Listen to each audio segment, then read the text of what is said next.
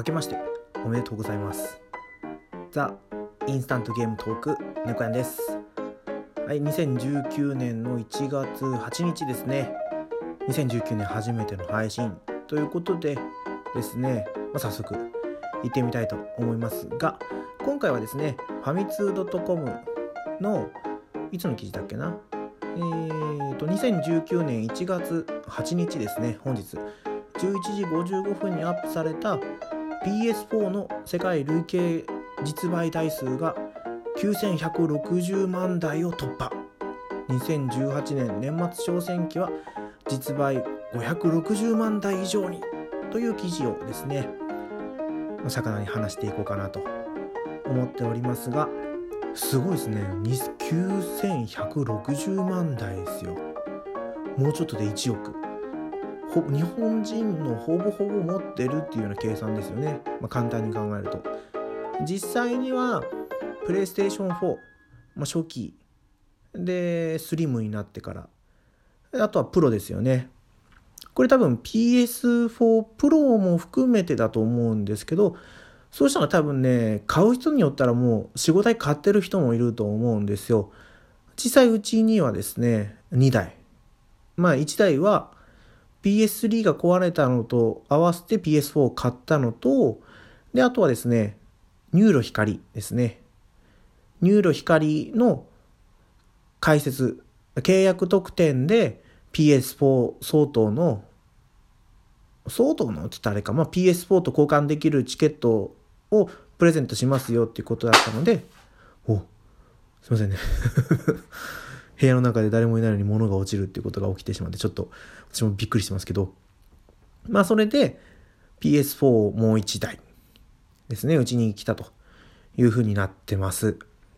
まあそんなわけで2台持ってる人もねいると思うんですよ。で、ね、 NURO 光と契約すれば漏れなく PS4 がついてくると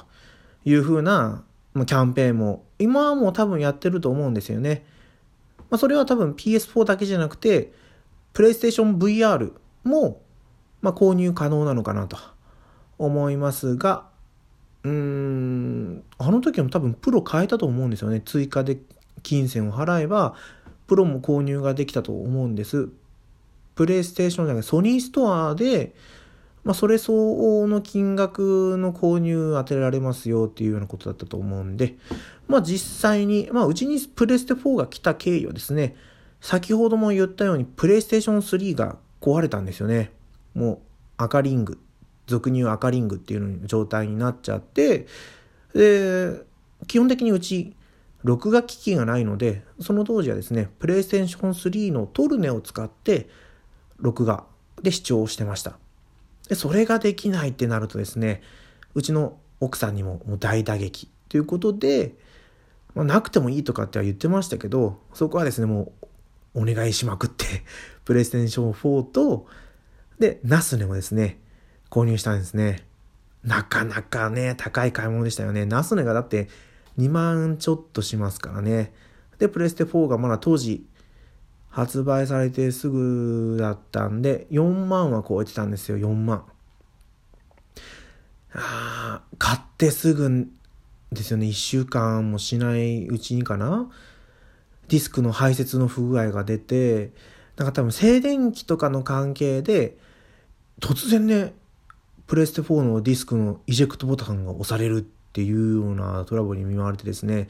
結局これ修理に出してももう治らないみたいな一時的に治るんですけど、ちょっとしたらまた元に戻ってしまうっていう状態になってしまって、まあもういいやということでですね、まあ、初めの頃はですね、時期ですよね。多分冬場とかになってくると結構起きやすかったりもするんですよね。湿度関係あるのかなとかちょっと思ったりもしたんですけどでも今はですねもっぱらダウンロードですねソフトをダウンロードしてプレイするっていうのが主流になってますね。まあ、中古ソフトを購入する時にはディスク版ですけど、まあ、極力ねもう売らないでずっと手元に残しておきたいなと昔はねもうパッケージが好きでパッケージを買ってたんですけど最近はもう説明書も入ってないんですよね、説明書ね。若い子からしたら説明書何それネットで見るもんでしょって 思うのかもしれないですけど、昔はね、スーパーファミコンとか私はね、スーパーファミコンでゲームボーイとかっていう世代ですけど、あの時は買って、で、帰りの道中に開封して、